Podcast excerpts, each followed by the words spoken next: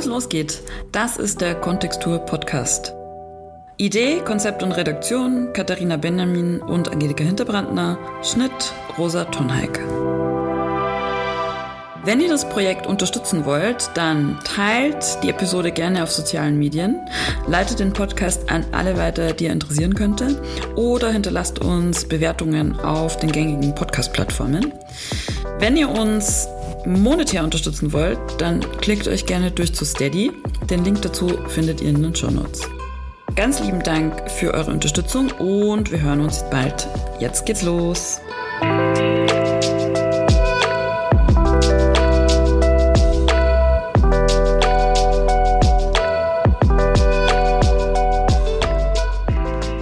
Hallo und herzlich willkommen endlich mal wieder zum Kontextor Podcast.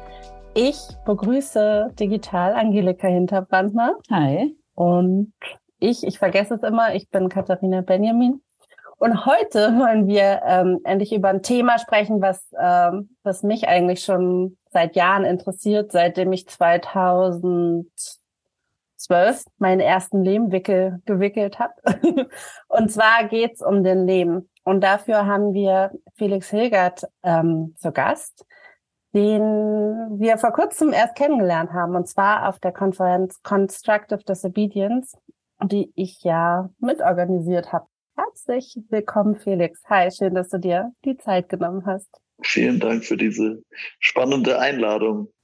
Felix, wer bist du und was machst du? Wir starten immer so ganz elegant mit der Vorstellung, die Leute müssen sich selbst vorstellen, weil, wie wir das alle wissen, wir haben alle so viel Komma hinter dem, was wir machen.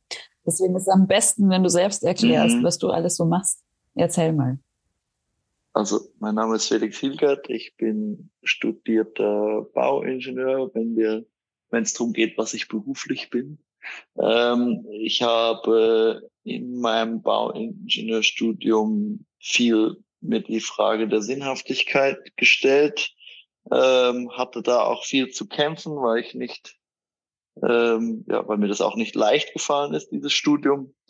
Und äh, habe im Master beschlossen, dass ich mich mit nachhaltigen Bauen beschäftigen möchte und bin dort auf den Lehm gestoßen. Und dann sind viele Dinge bei mir zusammengefallen, dass ich einerseits viel auf Baustellen im Nebenjob gearbeitet habe, während meiner akademischen Laufbahn und äh, aber trotzdem natürlich auch dieses Studium hatte und so mit diesem Material, dem so viel Forschung und Entwicklung fehlt, ähm, konnte ich dann alles verbinden. Und das macht eigentlich sehr viel Freude. Und heute habe ich drei ähm, Geldeinkommen, also quasi drei Jobs, ähm, die sich alle mit diesem Thema Lehm verbinden. Ich bin äh, derzeit hauptsächlich an der ETH Zürich angestellt, am Lehrstuhl von Roger Bolzhauser, wo wir uns mit zukünftiger Architektur beziehungsweise Lehmbauarchitektur beschäftigen und auch jungen Studierenden beibringen, mit diesem Material zu entwerfen und zu planen und auch Workshops etc. machen. Dann ähm, habe ich vor drei Jahren eine Lehmbaufirma gegründet mit meinem Partner Lukas Baumann zusammen. Und mit dieser Firma versuchen wir schon dann direkt Sachen, die auch äh, bei uns in der Firma entwickelt werden, auch anzuwenden. wir haben viele, wir haben das, die erste Lehmbaustruktur mit Robotern gebaut. Wir haben jetzt das erste Mal einen Flüssiglehm in einer Kirche als Boden verbaut. Also wir versuchen so ein bisschen eine nachhaltige Bau, in, nachhaltige, innovative Baufirma aufzubauen. Und als dritten Job bin ich immer noch sehr eng verbunden, auch mit dem Büro Bolzhauser Architekten, wo ich nach meinem Studium angefangen habe zu arbeiten. Und dort bin ich so ein bisschen noch im Büro tätig. Alle Fragen, die mit Lehm zu tun haben, laufen mehr oder weniger dort bei mir zusammen oder kommen zu mir. So, das Bist du ein In-House-Consultant? Ja, genau. Wenn man das so englisch ausdrücken möchte, dann kann man das tun. Ja. Englisch ist auch der Titel deiner Masterarbeit. Excavation Material as a New Building Resource for Zurich. Wie bist du, also wie hat sich das dargestellt? Bist du damals im Studium mit dem Material Lehm in, also in Kontakt gekommen? Ich zum Beispiel gar nicht, außerhalb so einer Bauwerkstatt. Also bist du zum Lehm gekommen oder der Lehm zu dir? Ich bin zum Lehm gekommen eigentlich, weil ich glaube, so ist richtig. Ähm, also es gab an der ETH und gibt es bis heute den Lehrstuhl von Guillaume Aber, ähm, der sich für nachhaltiges Bauen einsetzt und, und Vorlesungen anbietet. Und ähm, da können Bauingenieure und Architekten hingehen. Und das waren für mich ehrlich gesagt die allerinteressantesten Vorlesungen. Ähm, und ich bin da sehr, sehr gern hingegangen und ich habe auch bis heute ein gutes Verhältnis zu äh, Guillaume Aber und ähm, der hat mir quasi, der hat unter anderem viele regenerative Materialien und unter anderem Lehm und ähm, der hat mir die Aufgabe gestellt, hat dieses Material zu analysieren, Potenzial zu analysieren ähm, für Zürich jetzt eben und so bin ich zu diesem Material gekommen. Und das hat für mich sehr viel Sinn gemacht und deswegen wollte ich unbedingt weiter damit arbeiten, weil ich das erste Mal das Gefühl hatte nach dem Studium oder mit dem Studium, dass das irgendwie spannend ist und noch einen Mehrwert generiert. Nur kurz als Einwurf, wir sind ja auch ein bisschen ein Service-Podcast. Äh, mhm. Es gibt einen äh, ähm, Zusatzmaster auch unter genau. der Leitung von Guillaume Haber, genau. ähm, zum, unter dem Titel Regenerative Materialien. Also für alle, die sich für diese Themen interessieren, das kann genau. man quasi auch machen, wenn man da nicht nicht schon an der ETH war zum Studium, kann man quasi sich weiter und fortbilden. Yes, der MAS Regenerative Materialien. Den verlinken wir auch, aber vielleicht für alle deutschen Zuhörer, der ist natürlich kostenpflichtig und ist auch mit einem gewissen Lebenshaltungsstandard in Zürich dann zusammenzudenken. Also wer darüber nachdenkt, muss sich auch über die Finanzierung dann direkt Gedanken machen. Aber genau, es ist, ähm, also ich würde das eigentlich auch gerne machen. mhm. Ja, der ist spannend, auf jeden Fall. Gut organisiert auch, war ich schon öfter Teil, dass die uns besucht haben. Oder ja. Mhm. cooler Kurs. Nochmal ganz kurz ein Einschub mit den Workshops, die ihr anbietet. Da geht, fahrt ihr aber auch sozusagen an andere Unis. Also könnte man euch im Rahmen eines kurzfristig angelegten Lehrprojekts, Lehrworkshops yes. anfragen. Absolut. Das machen wir oft. Also entweder machen wir Führungen äh, in der Schweiz, äh, entweder bei uns im Werk, aber eigentlich noch lieber äh, irgendwelche Gebäude anschauen, wie den Ofenturm in Kam oder sowas. Ähm, da waren auch schon viele Unis da.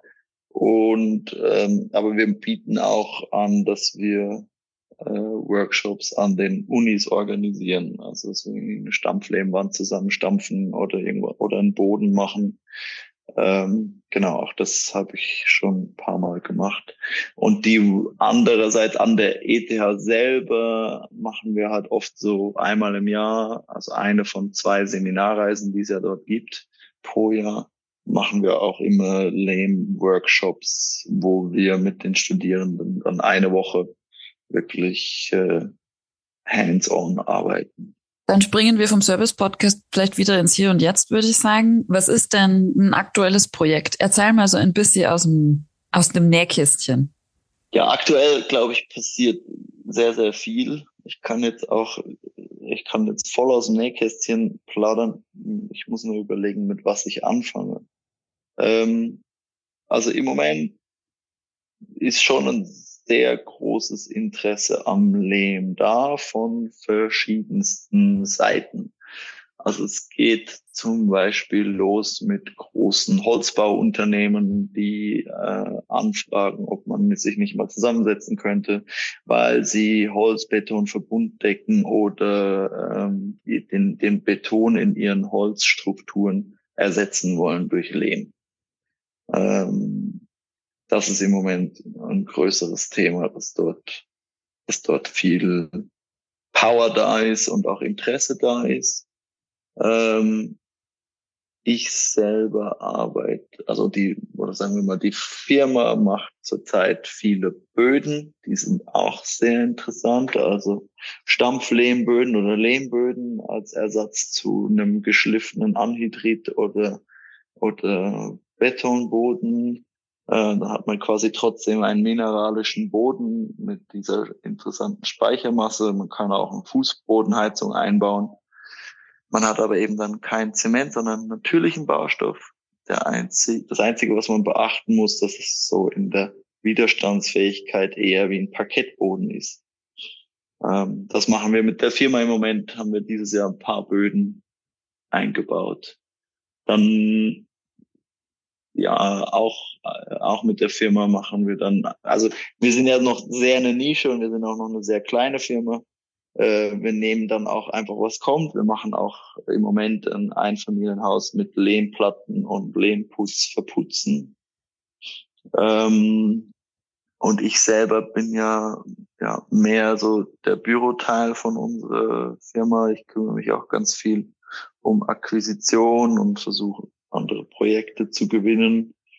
Ähm, ja, und, im, und begleite die Planung. Und da gibt's im Moment auch ein kleines Einfamilienhaus in Zürich, das komplett aus Lehm gebaut werden soll, ähm, hoffentlich nächstes Jahr, wenn alles gut geht.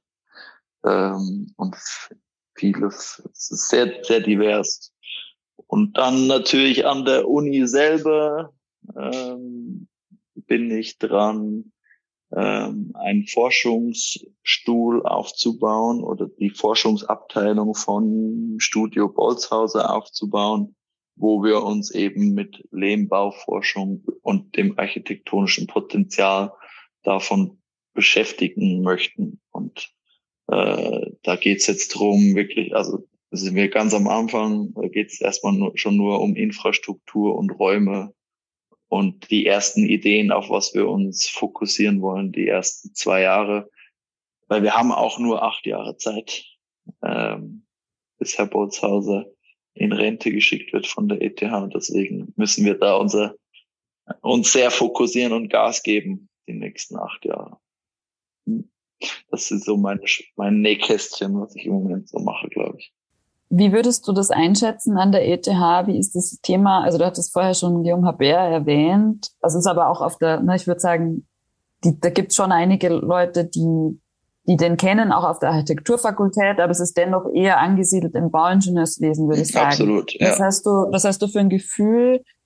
Wie, was, wo muss man da noch reingehen? Oder ist da oh. jetzt eine Offenheit da, um nee. Geld zu akquirieren? Nein. Ähm, nein, also die, die, die regenerativen Materialien werden an der ETH meiner Meinung nach immer noch sehr zurückhaltend ähm, behandelt. Ähm, außer natürlich Holz. Der Professor Frangi ist ein äh, sehr toller Holzbauprofessor und hat auch sehr viel Erfolg und ist sehr innovativ auch unterwegs. Aber so jetzt der Lehmbau hat eigentlich überhaupt keine Lobby bis jetzt dort, bis auf Guillaume Abert.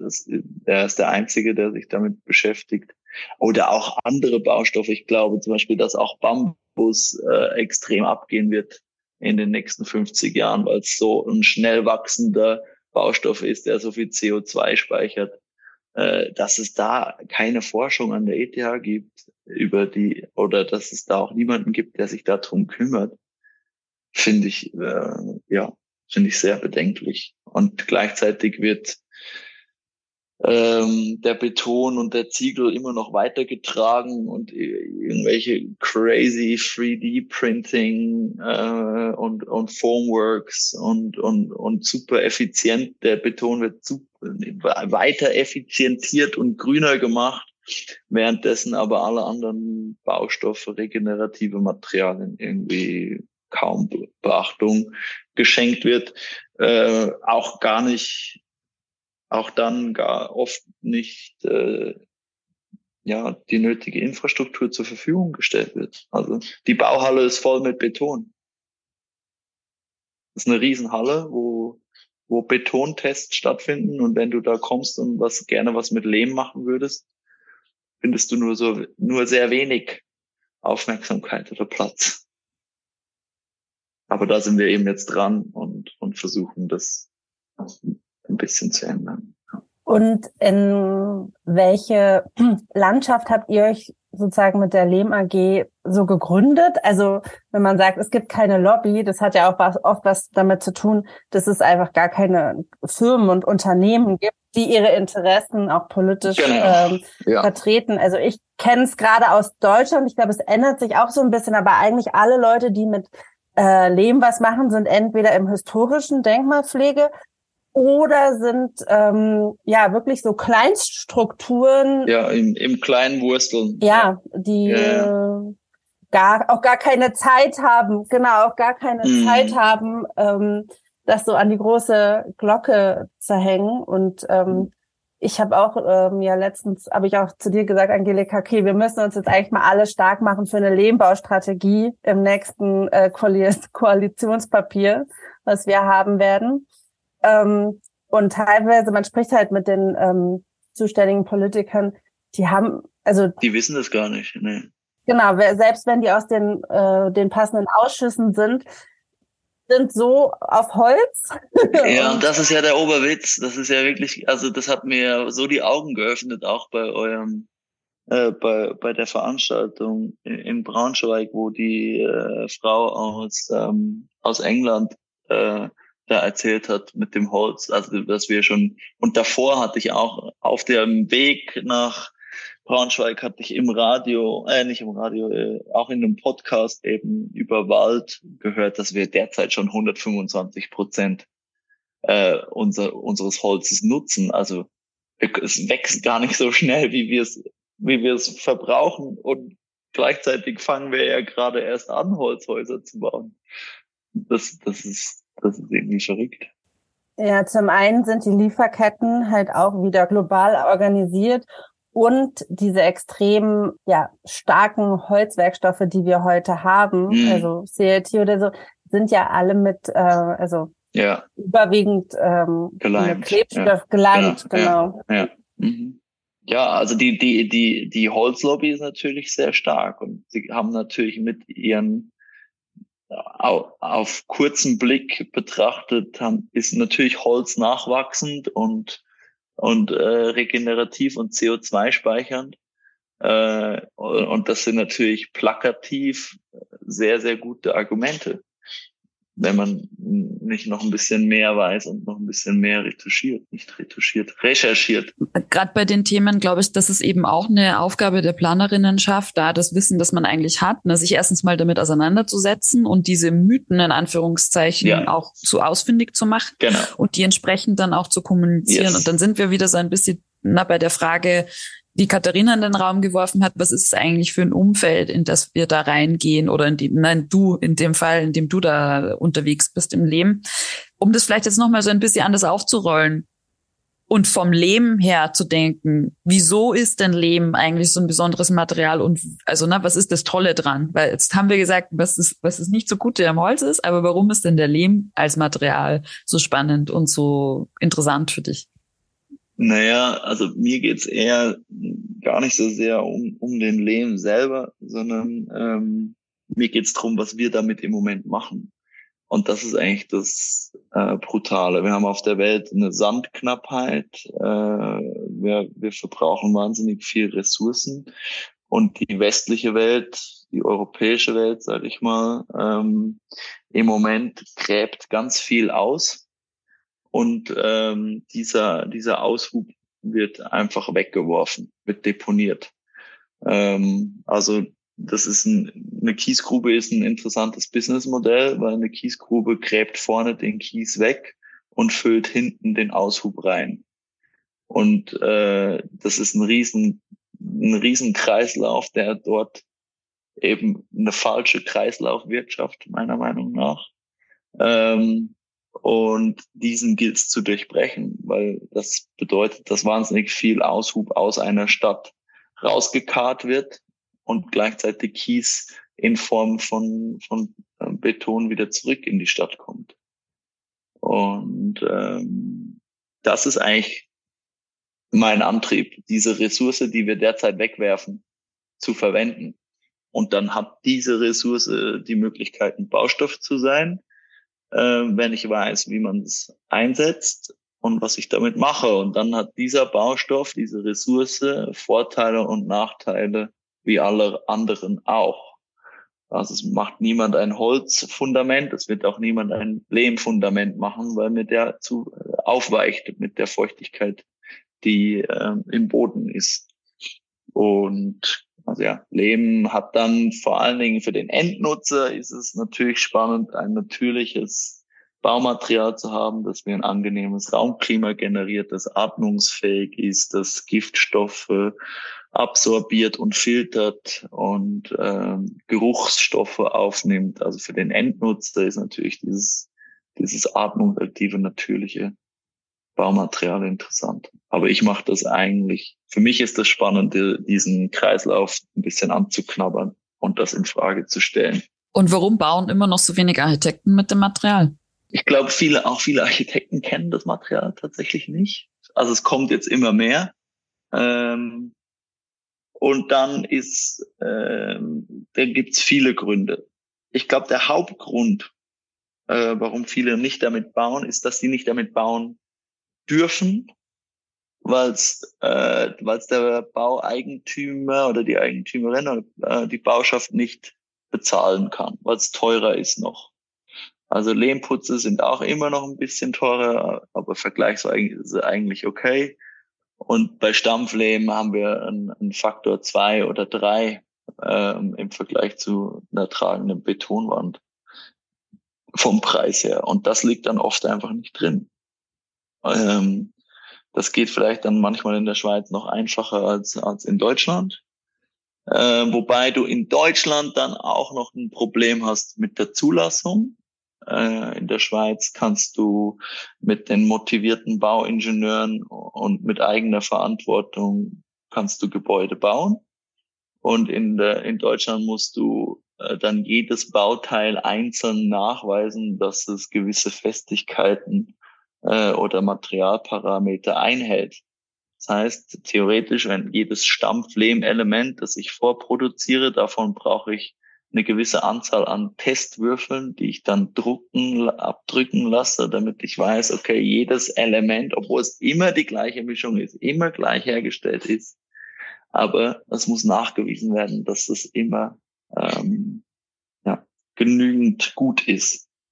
Und das sind natürlich große Hürden für jetzt Stampflehm im Speziellen, aber auch Lehmputz. Ich meine, das ist eigentlich, eigentlich ist meiner Meinung nach die größte Frage, warum es noch Kalk- und Zementputz in Innenräumen gibt. Das kann ich nicht nachvollziehen. Sollte eigentlich verboten werden von der Politik. Weil ein Lehmputz ist äh, viel besser für das Raumklima und noch viel besser für die Umwelt. Das verstehe ich wirklich nicht. Und die Qualität davon hat in den letzten 20 Jahren so zugenommen, und es kann eigentlich auch jeder Gipser ähm, oder jeder, jeder Maler kann das Material anwenden. Das gleiche mit Lehmfarben.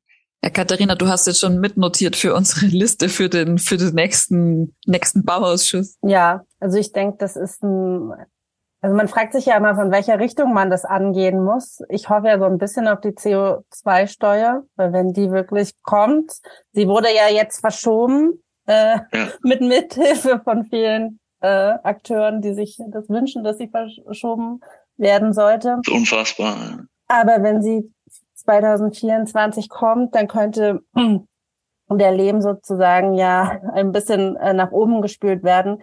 Ich finde es halt auch so unfassbar, weil Deutschland ist ja eine totale Lehmbaunation gewesen. Ja. Also gerade hier, hier in Sachsen, Sachsen-Anhalt, Thüringen, hier gibt's den Wellerleben. Das sind so genau. ähm, ja das sind teilweise Gebäude, sind 200 Jahre alt oder auch ganz viel Leben, Gefach und so. Und es gab ja auch mal Normwesen, Standardwesen dazu.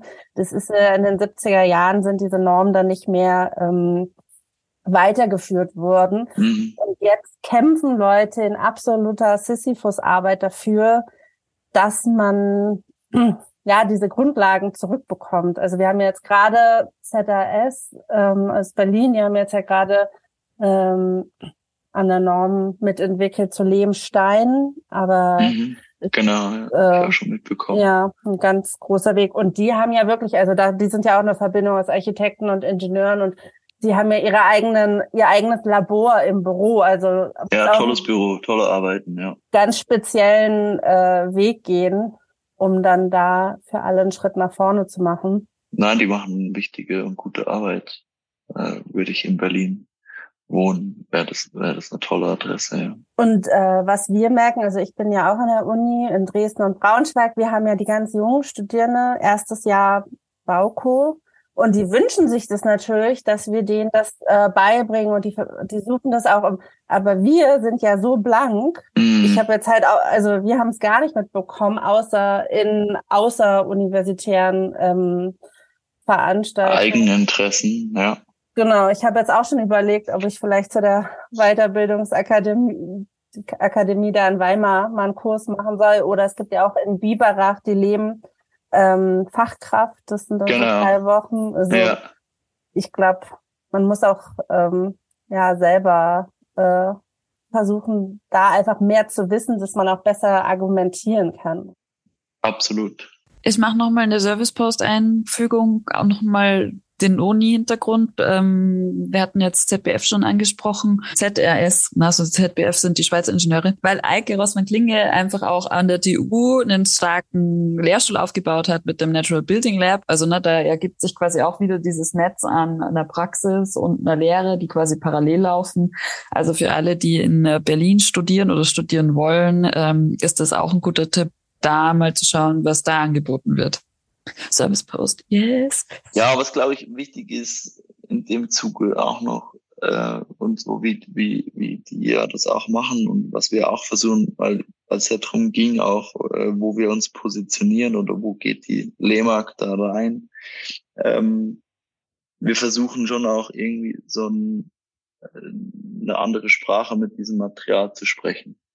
Also eine andere Ästhetik damit zu fahren auch und, und eine gewisse Wissenschaftlichkeit auch und eine gewisse Innovation. Das macht, machen äh, ZRS äh, und, und wir versuchen das einerseits am, am Lehrstuhl und andererseits mit der LEMAG auch, auch mit unserem Internetauftritt etc., dass es, dass jeder Mann und jede Frau Lust hat, mit diesem Baustoff zu, zu planen, zu entwerfen und zu bauen. Ähm, und, und ich glaube, das ist ganz wichtig und funktioniert auch dementsprechend gut. Aber was heißt das genau? Wie macht ihr das? Weil dieses Thema der Ästhetik, das kommt mir gerade so oft unter. Ne? Also das wird so oft zum Thema gemacht.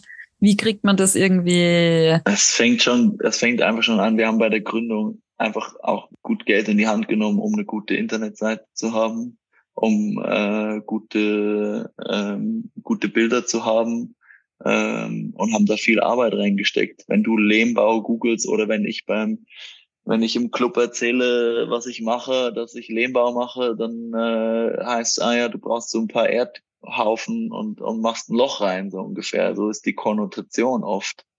Oder so irgendwelche äh, oder irgendwelche so Instagram-Häuser, wo so Gras noch übers Dach wächst. Und also mit sowas bin ich dann, das ist im, im Kopf der Menschen und, und ja, also inzwischen denkt man bei einem Holzhaus auch nicht mehr primär an das Holzhaus im Schwarzwald, sondern man hat ganz andere Sachen im Kopf. Und, und da müssen wir auch mit dem, mit dem Lehm hin. Und das versuchen wir vorweg zu gehen.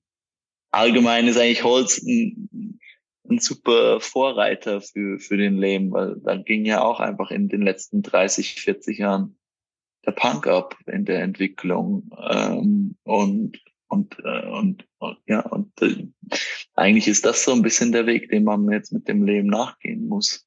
Aber das heißt, man muss den Leben auch viel mehr innerstädtisch und mehr geschossig denken, oder? Weil diese so von diesem, von diesem, das hat ja das Hol, also der Holzbau auch geschafft. Also genau. nicht mal irgendwie so diese einzeln stehenden Hütten, sondern äh, sich im Stadtraum irgendwie verhalten ja. zu der bestehenden. Mhm. Und in der Kombination mit anderen Baustoffen.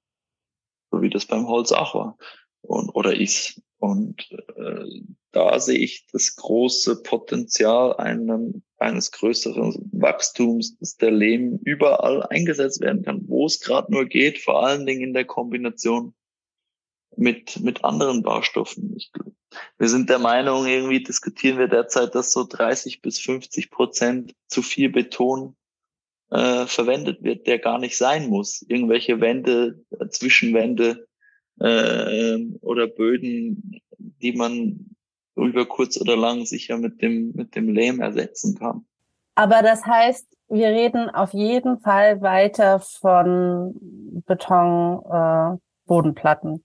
Das wird da, also da kann man ja mit dem Lehm eh nichts machen, aber. Auch nicht zwingend. Ihr habt ja, man hat das ja gesehen, äh, auch bei dieser Konferenz. Man kann sich ja dann auch, hast du ja vorher im Vorspann erzählt, dass man bald äh, Publikationen sehen wird äh, aus Braunschweig und wo ja auch ZPF, die auch schon genannt sind, die sind natürlich an einem Deckenmodul dran äh, für dieses sehr stark publizierte Hortus-Projekt von Herzog de Meuron in Basel.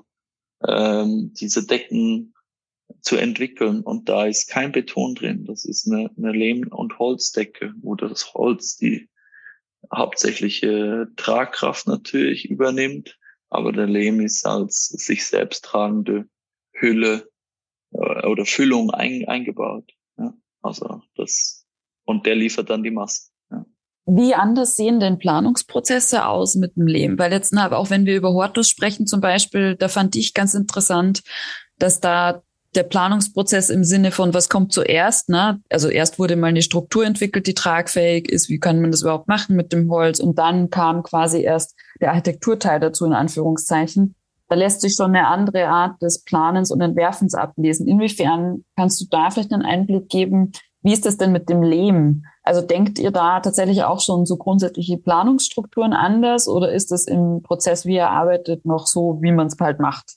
Ich glaube, dass der Prozess der gleiche ist, einfach, dass, äh, dass der Kenntnisstand ein anderer ist.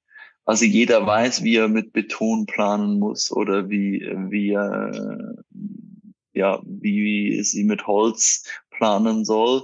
Und, äh, und beim Lehm weiß man das einfach nicht. Und wenn man die Eigenschaften kennt, dann ähm, kann man genau gleich ähm, planen oder der Planungsprozess ist derselbe solange man die Randbedingungen kennt. Das heißt aber auch, dass quasi, na, wir haben vorher über Zulassungsprozesse gesprochen in Deutschland. Das scheitert quasi auch daran, dass einfach die, der Kenntnisstand, den es jetzt gerade gibt, wie wir eben auch großmaßstäblich skalierbar im Lehm bauen, dass das einfach noch nicht da ist. Aber wenn, sobald wir das haben, könnte man es quasi so übertragbar machen, dass man eigentlich auch in eine größere Maßstäblichkeit kommt. Das ist so, ja. wenn ich dich richtig verstehe. Ja. Und aber das ist ja auch genau das, was wir uns dann an der ETH vorstellen, woran wir dann auch forschen, dass damit schon dann auch eine ganz eigene Architektursprache entstehen kann. Weil das Material neue Randbedingungen hat, äh, gleichzeitig neue Materialien noch entwickelt werden in den nächsten 10, 20, 50 Jahren mit diesem Aushubmaterial und die uns dann wieder neue Randbedingungen geben, mit denen wir dann wieder neu planen oder lernen müssen zu planen. Wir haben in, in Braunschweig auch gesprochen über politisches Lobbying. Wie, wie kriegen wir das schneller in na, Normen, Gesetzgebung? Wir hatten das vorher schon angeschnitten, dass wir nicht noch ewig warten und immer wieder quasi diese Einzelabnahmen und na, Würfelfestigkeit abstimmen müssen. Was denkst du, ist da jetzt ein wichtiger nächster Schritt? Also ich bin absolut überzeugt davon, ich habe mir so ganz laienhaft ein bisschen so, äh, ich weiß nicht, ob ihr diese MyTX kennt, diese, die so, die, diese, die so durch YouTube äh, und jetzt hat sie eine eigene Fernsehsendung. Und die hat so auch mal den, den, den Klimawandel erklärt und was man dagegen tun könnte. Und ähm, ja, sie hat halt gesagt, ja, die einzigen, die das, die was wirklich ändern, sind Politiker, weil die können durch allumfassende Regeln ähm, uns äh, anhalten, halt weniger CO2 zu verbrauchen. Und ich bin stark der Meinung, dass wir Gesetze, äh, CO2-Abgaben brauchen. Ähm, ich glaube, bin auch stark der Meinung, dass muss pro Person irgendwie eine Menge, also wir verbrauchen in der Schweiz, weiß ich, irgendwie äh, pro Kopf drei Planeten pro Jahr. Ja, äh, nee, geht halt nicht mehr. Dann muss, da geht halt jeder sein CO2-Kontingent. Ich glaube auch dran, dass CO2 wie eine Währung sein kann. Du hast noch so und so viel CO2 das Jahr äh, und nicht mehr Geld oder pro Monat und äh, und dann dann passt du dementsprechend dein Leben an. Dann isst du halt weniger Fleisch, dann fliegst du halt nicht jedes Jahr nach Bali in Urlaub, sondern nur alle fünf Jahre. Aber solange ich das so mache und solange die Katharina das gleich macht oder das gleiche CO2-Kontingent hat, ist es ja für alle okay. Dann fällt es einem viel leichter zu, verz zu verzichten oder also in Anführungsstrichen, oder ähm, sich andere äh, Erfüllungen zu suchen. Also ich muss kurz kritisch einhaken. Die okay, total, ja, gerne. Also da bin ich, ich gerne bereit daran äh, zu diskutieren. Nee, total. Also individuelle Anpassungen finde ich total wichtig, aber wo wir, also wo meiner Meinung nach das größere Potenzial noch liegt, ist natürlich in der Wirtschaft, auf ja. der in der Wirtschaft, ne? Weil die, also das reichste ein Prozent, wie viel die ausstoßen und wie viel einfach die Industrie dazu beisteuert, ist halt, man muss quasi echt beide Schienen fahren, auf jeden Fall. Absolut. Weil der Hebel, Alles, also ja. wir müssen eh. Das Aber das, das habe ich ja gesagt, mit den CO2-Abgaben, dann auf einmal dreht sich die Wirtschaft auch. Hm. Das ist immer, ich habe das auch in, in Braunschweig, äh, glaube ich, euch in einem, in einem Gespräch auch versucht zu erklären, wie so ein wie meiner Ansicht nach, und das ist auch nur mein Verständnis, so wie ich das bis jetzt erfahre oder sehe, dass äh, die Bauindustrie sehr große, also deswegen war ich auch so kritisch manchmal in Braunschweig, weil es ging dann schon um Bauwände und so, nur weil sich ein paar verrückte Vögel in, in einem Theater getroffen haben und über coole Projekte gesprochen haben, habe ich dann so gesagt, äh, ja sorry, aber die Bauwände ist das garantiert nicht oder noch nicht. Ähm, und äh, ja, weil die Bauindustrie funktioniert ja so, dass du sehr, sehr große Unternehmen hast, die, also so eine Unternehmung selbst ist eine, meiner Ansicht nach eine sehr große Maschine, die rollt und die zieht von Baustelle zu Baustelle und steht nie leer. Die steht auch nie in den Hallen. Also die haben gar keine Hallen. Die ganzen Maschinen gehen immer direkt von Baustelle zu Baustelle und die machen ihren konventionellen Bauen und die rollen, rollen, rollen, rollen und da ist ein riesen Preiskampf zwischen diesen Firmen. Äh, das heißt, die unterbieten sich überall bei allen Baustellen und am Ende schmeißt diese Riesenmaschine nur einen sehr geringen Anteil, ich glaube, es sind drei bis fünf Prozent Gewinn ab. Das heißt, diese Maschine muss die ganze Zeit laufen, um diesen kleinen Betrag X am Ende auszuspucken. Und ja, dann kann man sich vorstellen, wie viel Lust die haben, innovativ Geld auszugeben und, und Forschung und Entwicklung zu machen oder einfach die Maschine richtig weiterzulaufen und möglichst zu optimieren, um möglichst dann noch einen kleinen Gewinn zu generieren. Ja, das ist ja auch die große Frage. Also, ne, also wenn die politischen Rahmenbedingungen sich ändern werden und dann natürlich gewisse ähm, Materialien interessanter beziehungsweise weniger lukrativ werden, wie werden dann diese etablierten konventionellen Unternehmen sich verhalten. Entweder sie gehen dann kaputt, wie wir das ja in Deutschland, also Deutschland oder das Deutsche Reich hatte ja mal eine große Radmacherindustrie. Ne? Ja. Dann kam das Automobil ja. auf, ja. die sind alle. Ähm, manche haben sich aber auch auf die neuen, äh, sozusagen auf die neuen Entwicklungen draufgesetzt. Also man könnte sich ja auch vorstellen, dass es dann Betonunternehmen gibt, die dann in den Lehmbau gehen, was natürlich dann wieder seit, die verdrängen dann die, die verdrängen dann die Kleinen, die die Pionierarbeit gemacht haben. Also ich glaube, das, ähm, das wird sehr spannend und es geht äh, da. Das ist jetzt schon so. Also ich habe mir ist das jetzt auch schon ähm, einmal passiert wurde ich, habe ich alles entwickelt mit, mit den Architekten zusammen, die ganze Lösung entwickelt, den ganzen Planungsprozess entwickelt. Und äh, mit, mit Kalkbeton äh, wollten wir da arbeiten, mit Rasskalk. Und ähm, ja, dann habe ich das offeriert schlussendlich, war natürlich zu teuer. Äh, und dann hat die der GU das, hat sich alles versucht, möglichst abzugucken, hat ist bei uns in die Halle rein, hat sich die Materialien angeguckt etc. ähm, und hat es dann selber gebaut. Und ja, funktioniert gut. Ist ja alles da gewesen. Und, äh, und ich habe nichts ähm, daran verdient, leider. Ja. Weil darauf müsste man natürlich auch nochmal gucken, weil als noch mit Leben, also äh, als Leben noch ein äh, viel eingesetzter Baustoff war, war ja auch gab es ja noch gar keine Bauindustrie, ne? Der war ja prädestiniert davon. Man hat halt irgendwo, war irgendwo, hatte einen, einen Platz, einen Boden, hat gegraben, hat den Auf, Aushub genommen genau. und hat mit ganz einfachsten Mitteln, also ich rede ja mal von diesem Wellerleben oder so, aber der wird ja so abgestochen äh, mit ähm, äh, landwirtschaftlichen Ger Gerätschaften. Und dann hattest du diese Lehmböden und die wurden irgendwie so und so oft gewässert und es wurde sich drum gekümmert. Und es ist ja eigentlich ein äh, Material, was man gar keine Industrie brauchte. Genau. Es war der Baustoff der armen Menschen oder die, die nichts hatten, haben mit diesem Baustoff gebaut. Die, die es sich leisten konnten, haben entweder mit Naturstein oder mit Holz später und dann natürlich äh, sofort mit Beton, als der aufkam, oder mit Zement. Der, Zem der Beton hat die erste Schalung von sich vom Stampflehm kopiert und dann wurde der granatenmäßig entwickelt bis heute, was ja immer noch weitergeht. Es gibt ja tausende verschiedene Arten von Betonmischungen. Und der Lehm wurde verdrängt, ja. Beziehungsweise war, ich vergleiche es immer mit Essen und mit, mit Klamotten. Du willst dich abheben von jemand anderem und ziehst dich entsprechend mit anderen Klamotten an als diese Person oder ist anders, ist ist halt alles so deine Gesellschaftsstatus. Aber wie wäre so deine Prognose? Also denkst du, dass es in fünf bis zehn Jahren viele große Unternehmen gibt, die den Lehm anbieten? Oder denkst du, dass es eher in Kleinstrukturen bleiben wird? Also hast du da ein Gefühl?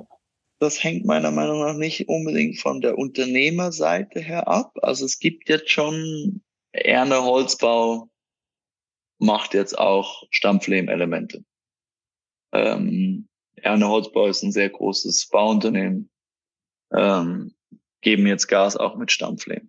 Also es fängt schon an. Die Frage ist, ob die Nachfrage groß genug sein wird. Oder wenn die Nachfrage wirklich steigt. Eine ernst gemeinte Nachfrage, kein äh, Palaber, ja, wir wollen ein bisschen, wir wollen nachhaltig bauen und wir wollen jetzt Lehm haben. Ach, ups, es ist ein bisschen teurer, ja, dann, nee, dann lieber doch äh, den, den Zement ähm, und den Beton. Ähm, also wenn diese, wenn es wirklich eine Entwicklung gibt, dass die Nachfrage ähm, steigt, stetig steigt, dann wird auch der Pre dann wird die Erforschung und Entwicklung vom Leben ähm, Gas geben und dann wird auch der Preis sinken und dann werden immer mehr Unternehmen in der Lage sein, diesen, dieses Material anzubieten und werden auch auf den Zug aufspringen. Das ist ja eine positive Prognose. Ja, aber muss ja, muss ja positiv sein. aber wenn wir es halt nicht, wenn wir halt nur, wenn jetzt, ich, mir wird, ich finde auch immer, die, also ich mache diese, ich mache so, ich rede ja sehr gerne und sehr offen und, und aber mir geht, äh, mir geht so ein bisschen dieses nur reden geht mir irgendwie ein bisschen äh, wirklich gegen den Strich. Auch dieses diese Klimakonferenz, die jetzt gerade gleichzeitig stattfindet. Es wird so viel geredet die ganze Zeit. Es wird so wenig gemacht die ganze Zeit. Da sind wir noch, da, da, die, das hält sich noch so überhaupt nicht die Waage. Ähm, und daran müssen wir arbeiten. Aber ich glaube, da ist ja gerade die, die Architektur ein total guter Bereich, ne, in dem man einfach Vorbild selbst sein kann oder halt sich in eine Richtung bewegen kann, die schon was ändert, weil man halt auch aktiv diesen, ja, in Anführungszeichen. Aber das ist so mühsam auch. Also da muss man, da, da muss man so viel, und das kann man wirklich auch von Roger Boshauser meiner Meinung nach lernen, wie hartnäckig und wie äh, ehrgeizig er dieses Material verteidigt und einsetzt und dafür kämpft, dass es schlussendlich im Projekt bleibt. Ähm, ich glaube, das, das, äh, das ist bewundernswert. Und, und dieser Kampf, und das sehe ich ja die ganze Zeit. Also das ist, Das, äh, das, das, das sollten sich andere Architektinnen und Architekten noch äh, meiner Meinung nach auch auf die Fahne schreiben, wirklich zu kämpfen für ihre Materialien, für ihre Ideen, für ähm, und dann, wenn, keine Ahnung, meiner Meinung nach, man muss auch nicht ein ganzes Haus aus Lehm bauen. Aber oft ist dann so, okay, ich kann es nicht aus Lehm bauen, ah, dann baue ich alles aus Beton. Dann wird gerade so, aber ich könnte ja auch die Hälfte oder ich könnte alle Innenwände mit Lehm bauen. Also, das ist ja dann, das, ist, das geht ja immer noch. Also da gibt es dann vielleicht auch einen, einen Weg, weil auf einmal ist es halt nicht mehr so exorbitant viel über, über, über den Kosten. Also da, äh, ja, nicht immer, ja, das, das würde ich mir noch, das, da sehe ich auch noch ein großes Potenzial. Es gibt auch, kann auch nur eine Wand bauen. Schon allein eine Wand oder ein Lehmputz anstatt ein Gipsputz, äh, ist auch schon ein Beitrag. Okay, vielleicht können wir das nochmal ganz klar benennen. Also was haben wir eigentlich gerade? Ne? Also wir haben die, wir haben die Putze, wir haben die Platten, wir haben die Steine, yes. Und yes. dann als Königsdisziplin haben wir den Stampflehm, ne? Und dann noch den Wellerlehm und äh, was haben wir noch? Dann, dann gibt's noch diese, also es gibt entweder gepresste Lehmsteine, das ist was, was ja auch die Firma TerraBlock sehr toll macht, finde ich, äh, mit denen ich auch gut connected bin. Äh, und dann gibt es vor allen Dingen noch ähm, im, ja, im afrikanischen Raum die die, äh, die luftgetrockneten Lehmsteine. Es gibt über 40 verschiedene Arten, mit dem Material zu bauen. Aber am gängigsten in Deutschland und verfügbar durch eine industrielle Fertigung ist der Lehmputz und die Lehmplatte. Und die kann man eigentlich super einsetzen als Ersatz für alle anderen Putze und als Ersatz, die Lehmplatte als Ersatz für die Gipsplatte. Und da gibt es auch einen großen Markt, da gibt es viele Produkte, die sind auch teilweise schon brandschutzzertifiziert etc. oder haben Systemnachweise. Also das ist recht einfach meiner Meinung nach einsetzbar. Das ist total gut. Jetzt sind wir schon total konkret. Also wir wissen jetzt, was wir verwenden können. Jetzt, Felix, wir brauchen jetzt noch drei Handlungsanweisungen. Wir haben vorher gerade festgestellt, wir können ja quasi so ein bisschen mehr Roger Bolzhauser in uns auslösen. Was sind die drei, mhm. was sind die drei Empfehlungen, die du allen gibst? Also kämpfen, kämpfen, kämpfen, hartnäckig bleiben. Ähm, das ist die erste, glaube ich. Ähm, die zweite ist, sich selbst auszubilden und sich selbst diese, äh, das Materialverständnis anzueignen und auch sich ähm, gebaute Beispiele anzuschauen. Ähm, egal ob in Deutschland oder äh, in der Schweiz, wenn man Lehmbauten anschauen geht, lernt man ganz, ganz viel und spürt auch ganz, ganz viel, wenn man so auf dieser Gefühlsebene noch, noch sein will. Ähm, das wäre die zweite. Und die dritte ist äh, gut im Geld suchen.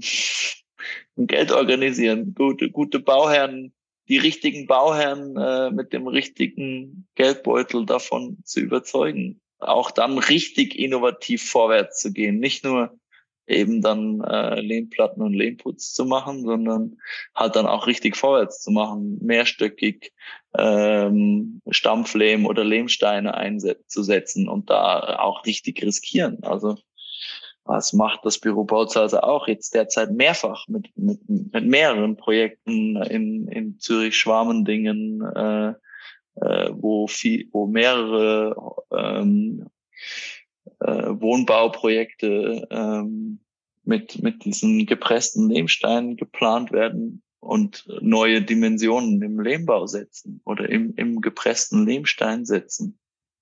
Und, und, und das sind Bauherren, das ist, das sind, das sind sehr konventionelle Bauherren, die, die aber überzeugt wurden. Also das glaube ich auch. Der Lehm muss halt in den öffentlichen Bau und den Wohnungsbau rein und auch in die Wettbewerbe. Also man sieht ja jetzt auch immer mehr ähm, die Schul Schulwettbewerbe äh, da habe ich jetzt auch ein paar Lebenprojekte gesehen. Ich habe auch selber eins eingereicht letztens. Yeah. ich glaube, also auch wenn man sagt, okay, wir machen jetzt halt mal einen Wettbewerb und es wird ein Lehmhaus, danach weißt du ja so viel mehr, weil du dich zwei, drei Wochen halt damit beschäftigt hast. Also allein, genau. yes. man braucht halt irgendwie so ein An Ansätze, Anknüpfungs. Und als alle, das Allerwichtigste ist, dass drüber gesprochen wird und es verteilt wird. Genau deswegen machen wir auch jetzt diesen Podcast, dass es mehr Leute hören, dass es wieder mehr ins Bewusstsein kommt von allen Menschen, die da draußen unterwegs sind, dass das eine Ressource ist, mit der man bauen kann. Nicht eine Ressource, die einfach unter meinem Humus ist, wo die Pflanze drin wächst. Jetzt kannst du da noch kurz einen Werbeblock anschließen. Felix, wo findet man dich, wenn man dich erreichen will? Oder wenn man mit dir was bauen will? Sehr plakativ und sehr einfach. Die Firma heißt Lehmag und man findet sie unter lehmag.ch. Und da findet man alles, äh, meine Kontaktdaten, die Projekte, die wir gemacht haben. Und man findet auch äh, die Materialien, mit denen wir bauen und auch, warum man mit diesem Material bauen sollte, ist auch auf der Homepage. Also damit man Argumente hat, um andere Leute zu überzeugen. Auch diese Argumente stehen, stehen auf unserer Homepage. Und dann sind wir natürlich auch ein bisschen auf Instagram, aber ich bin da noch zu faul, beziehungsweise bin ich äh, zu sehr beschäftigt, um auch mein Instagram noch nach vorne zu bringen.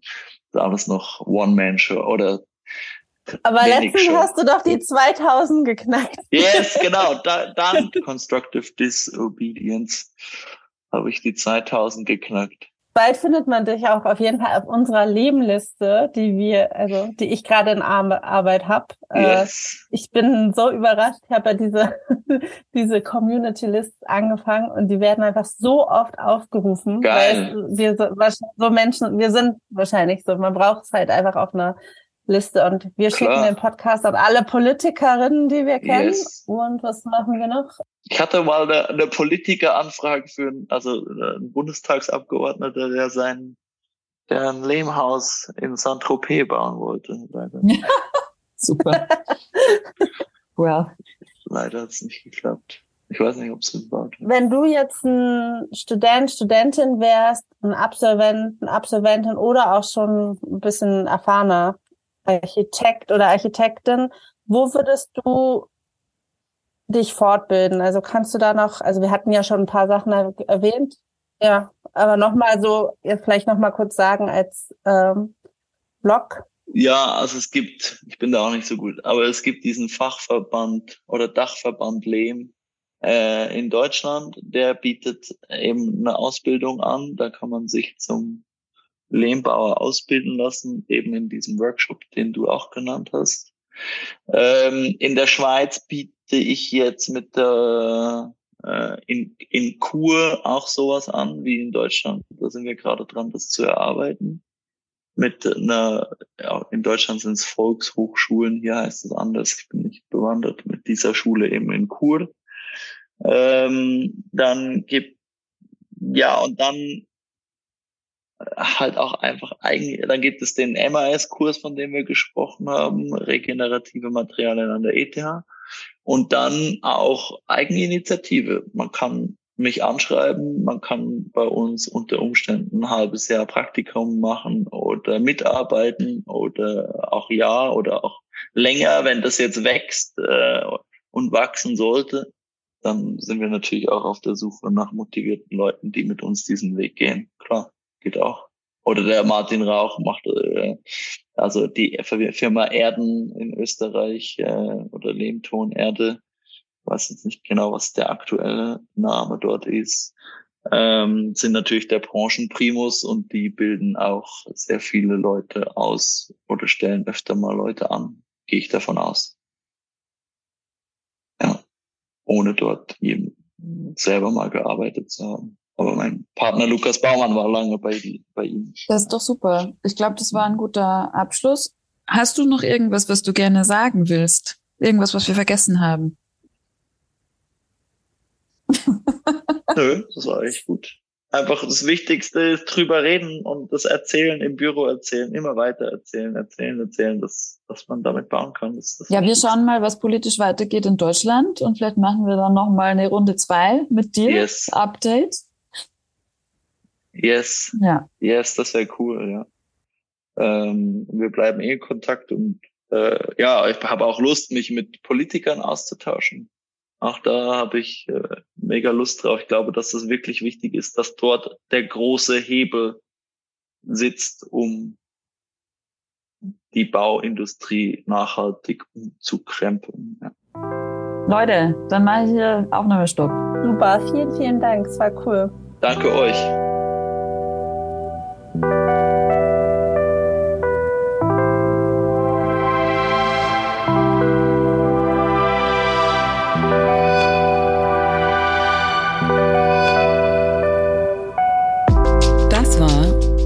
Kontextur Podcast.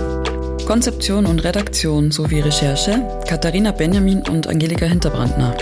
Schnitt heute von Rosa Tonheik. Wenn ihr uns unterstützen wollt, dann teilt gerne die Folge oder alle anderen Folgen, die ihr gerne mögt, auf den sozialen Medien. Leitet den Podcast weiter an Leute, von denen ihr denkt, dass sie Interesse haben können. Und hinterlasst uns gerne eine Bewertung auf allen gängigen Podcast-Plattformen. Und wie ihr bereits wisst, könnt ihr uns auch über Steady unterstützen. Ganz herzlichen Dank und wir hören uns bald. Tschüss!